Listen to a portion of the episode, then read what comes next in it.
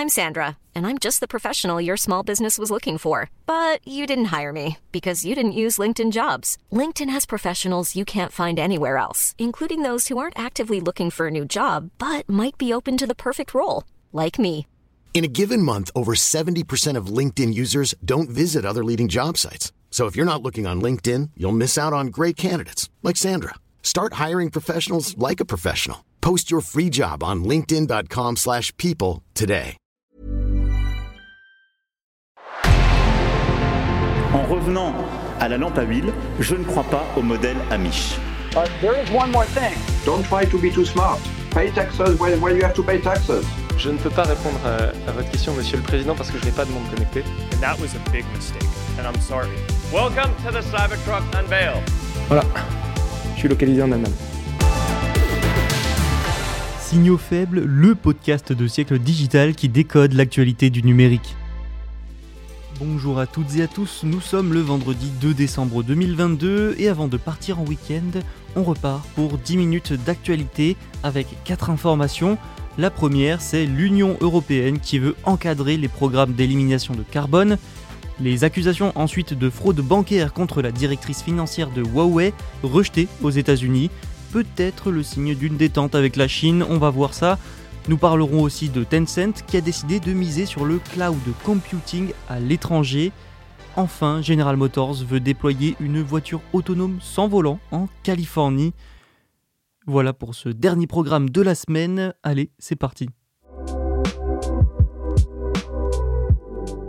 La Commission européenne a adopté une proposition de nouvelles règles sur la manière de certifier l'élimination du carbone dans l'air, et si l'Union européenne a décidé de légiférer là-dessus, c'est parce que sans règles, des projets inefficaces pourraient voir le jour, tout simplement des projets épouvantails en quelque sorte, derrière lesquels se réfugieraient les pollueurs, comme une imposture pour se présenter comme étant vert, écolo. Pour éviter ces cas de figure, la Commission veut mettre en place un cadre de certification des absorptions de carbone, et figurez-vous que cette décision de la Commission a suscité l'ire de plusieurs groupes environnementaux. Certains affirment que l'adhésion de l'Union européenne à l'élimination de carbone ouvre la voie à encore plus d'éco-blanchiment. Alors c'est quoi l'éco-blanchiment?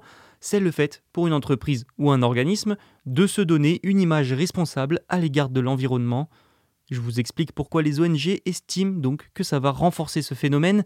Déjà, les anciennes stratégies de compensation du carbone reposaient sur les forêts et la plantation d'arbres. Et donc ces anciennes stratégies pourront être incluses dans le nouveau système d'élimination du carbone.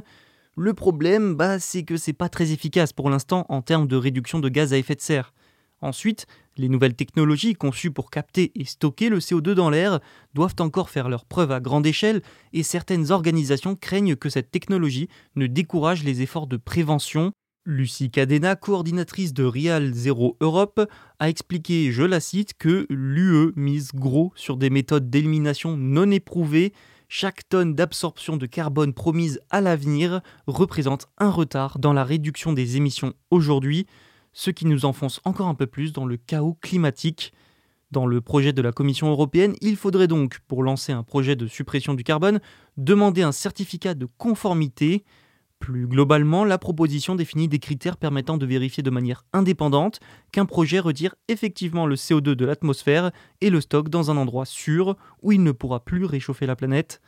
Et comme c'est pas facile, de nombreuses entreprises se sont tournées vers des projets de compensation du carbone qui utilisent la capacité des forêts à absorber le CO2 et à le retenir dans les arbres ou bien dans le sol. Le problème, encore une fois, je l'ai un peu dit avant, c'est que c'est pas très efficace et qu'en plus, ces dispositifs sont sensibles aux incendies et à la déforestation. Et lorsqu'une entreprise déclare qu'elle va planter davantage d'arbres pour compenser sa pollution, elle ne garantit pas nécessairement que ce jeune arbre survivra pendant des centaines d'années supplémentaires. Il a déjà été prouvé que ce type de projet ne fonctionne donc pas. La proposition de la Commission doit de toute façon encore être adoptée par le Parlement et le Conseil. Il faudra donc voir si la version définitive, qui fera peut-être loi, sera modifiée et surtout si elle sera plus précise que celle-ci. Les procureurs américains ont demandé jeudi à un juge de rejeter les accusations de fraude bancaire à l'encontre de Meng Wanzhou, directrice financière de Huawei en Chine. Elle avait été arrêtée en 2018. Son arrestation avait largement tendu les relations entre les États-Unis et la Chine. Cette affaire a donc grandement participé à l'escalade des tensions entre les deux nations et aux sanctions à l'encontre de Huawei. Et donc Meng Wanzhou a conclu un accord avec les procureurs l'année dernière.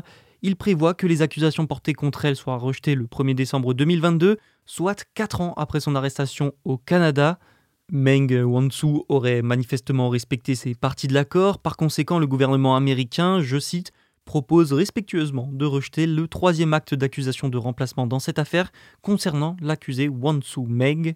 Pour rappel, les États-Unis considèrent Huawei comme un danger pour leur sécurité nationale, avec notamment des accusations d'espionnage. L'entreprise chinoise est toujours inculpée dans cette affaire. Aucune date de procès n'a toutefois été encore fixée. Et donc, cette décision concernant Meng met fin, on peut le dire, à un chapitre très tendu des relations sino-américaines, un chapitre qui a inclus d'ailleurs le Canada dans la partie. Petit retour en arrière d'ailleurs, je vous résume l'affaire rapidement. Meng Wanzhou avait été accusé de fraude bancaire et d'autres crimes pour avoir induit en erreur la Banque mondiale HSBC Holdings au sujet des activités de l'entreprise en Iran afin de pouvoir obtenir des services bancaires en violation des sanctions américaines. Elle a reconnu avoir fait de fausses déclarations sur les activités iraniennes de sa société lors d'une réunion en 2013.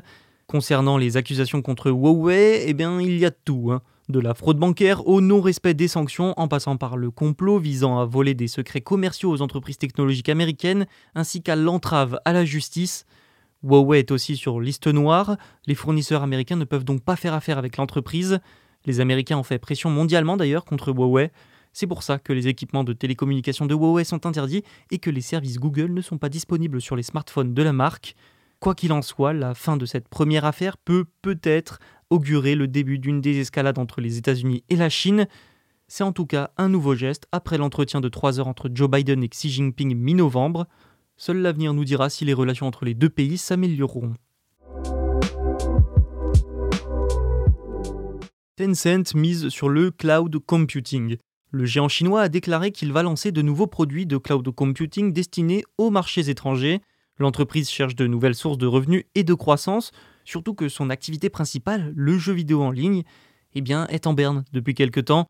Et oui, si vous ne le saviez pas, Tencent, c'est tout simplement le numéro 1 mondial du jeu vidéo, devant Sony et Microsoft. Tencent a organisé un événement de lancement de produits cloud spécifiquement destinés au marché étranger, et cette décision, eh bien, elle est révélatrice.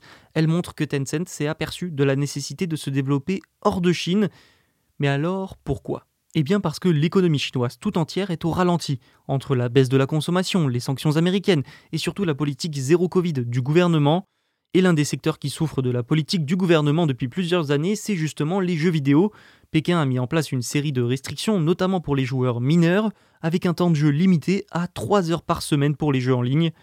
Bref, l'industrie est mal en point en Chine, avec tout ça, ça semble logique que Tencent veuille se développer un peu plus hors de Chine. Du coup, la société basée à Shenzhen considère le cloud computing comme un domaine qui pourrait prendre le relais. Tencent rejoint ainsi d'autres géants chinois qui se sont développés à l'étranger, comme Alibaba grâce à AliExpress. Mais ça ne sera pas facile pour autant. Au fur et à mesure que l'entreprise chinoise entrera sur le marché très concurrentiel du cloud, elle rencontrera des géants américains comme Amazon et Microsoft. Et si Tencent a choisi le cloud pour se développer à l'étranger, c'est aussi tout simplement parce que ce secteur est en pleine croissance. C'est même la seule division d'Amazon, par exemple, qui continuera les investissements malgré la crise. C'est donc un secteur plein d'avenir. Dans tous les domaines, le cloud va sûrement s'implanter. General Motors a demandé l'approbation des régulateurs californiens pour commencer les tests publics de sa navette. Une navette sans volant ni commande manuelle. Sa division dédiée, nommée Cruise, a soumis en août sa demande au California Department of Motor Vehicles. Elle a demandé l'autorisation de tester son véhicule sans conducteur, baptisé Origin, dans les rues de San Francisco. Le DMV a examiné la demande fin octobre. Dans sa demande, Cruise précise que les tests commenceraient dans une zone limitée de la ville et pendant des heures limitées et bien précises. Cette nouvelle montre que Cruise continue d'accélérer sur le secteur des robotaxis alors que d'autres acteurs ont déjà abandonné. Par exemple, mercredi, Honda a déclaré qu'elle se concentrerait pour l'instant sur la technologie de conduite partiellement autonome pour améliorer la sécurité.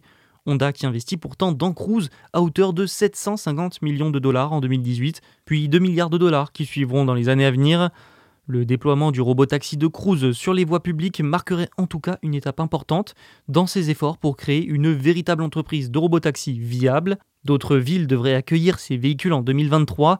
Ce serait l'aboutissement de plusieurs années de tests. Les investissements ne sont donc pas terminés alors que d'autres constructeurs ont préféré laisser tomber comme Ford ou Volkswagen. Ce serait aussi la fin d'une série de revers pour Cruise après le rappel de plusieurs véhicules et un accident. Reste à voir si la DMV accédera à la demande de Cruise. Merci d'avoir écouté cet épisode. Il ne me reste plus qu'à vous souhaiter un bon week-end. On se retrouve lundi pour un nouvel épisode. N'hésitez pas à vous abonner et à écouter les anciens podcasts sur siècledigital.fr et les plateformes de streaming. Even when we're on a budget, we still deserve nice things. Quince is a place to scoop up stunning high-end goods for 50 to 80% less than similar brands. They have buttery soft cashmere sweaters starting at $50 luxurious Italian leather bags, and so much more. Plus, Quince only works with factories that use safe, ethical, and responsible manufacturing. Get the high-end goods you'll love without the high price tag with Quince. Go to quince.com/style for free shipping and 365-day returns.